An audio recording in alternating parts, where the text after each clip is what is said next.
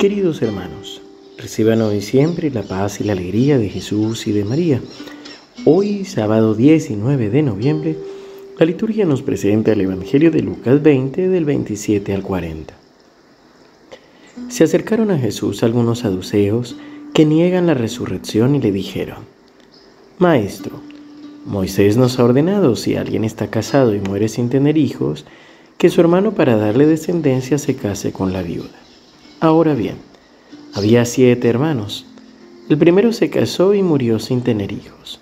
El segundo se casó con la viuda y luego el tercero, y así murieron los siete sin dejar descendencia. Finalmente murió también la mujer. Cuando resuciten los muertos, ¿de quién será esposa? Ya que los siete le tuvieron por mujer. Jesús le respondió, En este mundo, los hombres y las mujeres se casan, pero los que son juzgados dignos de participar del mundo futuro y de la resurrección no se casan. Ya no pueden morir, porque son semejantes a los ángeles y son hijos de Dios al ser hijos de la resurrección. Que los muertos van a resucitar, Moisés lo ha dado a entender en el pasaje de la zarza, cuando llama al Señor el Dios de Abraham, el Dios de Isaac, Isaac y el Dios de Jacob porque Él no es un Dios de muertos, sino de vivientes. Todos, en efecto, viven para Él. Tomando la palabra, algunos escribas le dijeron, Maestro, has hablado bien, y ya no se atrevían a preguntarle nada. Palabra del Señor. Gloria a ti, Señor Jesús. Es necesario recordar que en nuestra doctrina católica y en nuestro modo de, vivir la fe y de vivir la vida, creemos en la resurrección, que es muy distinta a la reencarnación. La reencarnación simplemente es una creencia en la que el alma va en diferentes cuerpos en diferentes momentos de la historia hasta alcanzar su verdadera libertad. Pero eso no es en lo que creemos los cristianos. Nosotros creemos en que en la resurrección de los muertos, que Dios nos ha creado de una manera única, irrepetible, y que vivimos una sola vez en esta tierra. No hay vidas pasadas, em, no hay, por decirlo así, como la reutilización de las almas ni de los cuerpos, sino que vivimos una sola vez, pues existimos desde la sabiduría de Dios, desde la misericordia de Dios, y venimos a este mundo para aprender a vivir, para prepararnos a la vida eterna y vivir en la eternidad.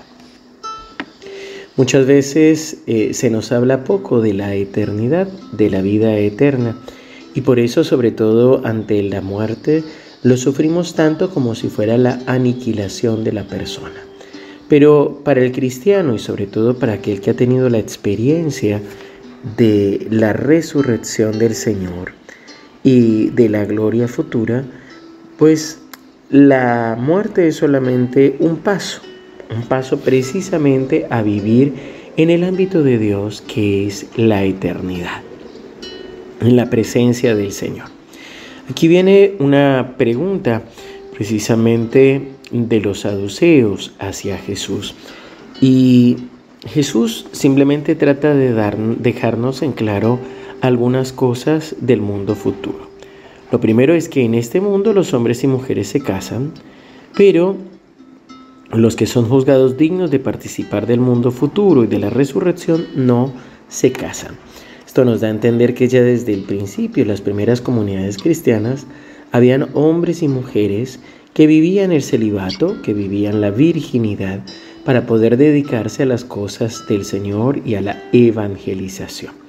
Por supuesto, esto no significa que el Señor no nos haya creado para compartir, sino que lo hacemos en orden a la gracia de Dios, en orden a anunciar la gloria de Dios y como preámbulo de cómo se vivirá en el cielo.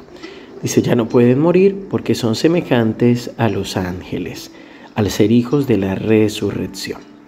Y es que en la eternidad, en la presencia del Señor, ya nos sentiremos plenos porque hemos sido creados para el Señor y cuando lo contemplemos tal cual es, también vamos a sentirnos en plenitud. Y no es que no amemos a las personas que hemos conocido, sino que vamos a entender que ellas viven para siempre también en la presencia de Dios y en el Señor podemos sentirnos totalmente unidos a ellos.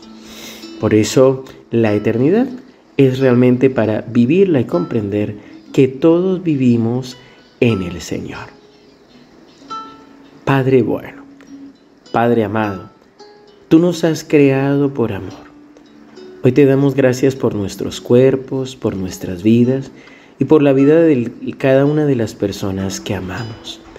Señor, te damos gracias porque nos has creado por amor, para ser amados y para amar. Gracias, Señor, porque tú cada día nos das la capacidad de amar, de bendecir, de perdonar. Gracias Señor por cada una de las personas que han pasado a lo largo de nuestra vida. Hoy queremos entregarte Señor nuestro miedo a la muerte, queremos entregarte también el dolor de la ausencia de aquellas personas que hemos amado y que ya han partido de esta tierra. Te pedimos que con la luz de tu Santo Espíritu nos ilumines y nos permitas comprender lo que es la vida eterna y la plenitud que viene de ti. Gracias Señor, gracias por tu resurrección, gracias por la asunción de nuestra Madre y porque quieres hacernos partícipes de esta vida eterna.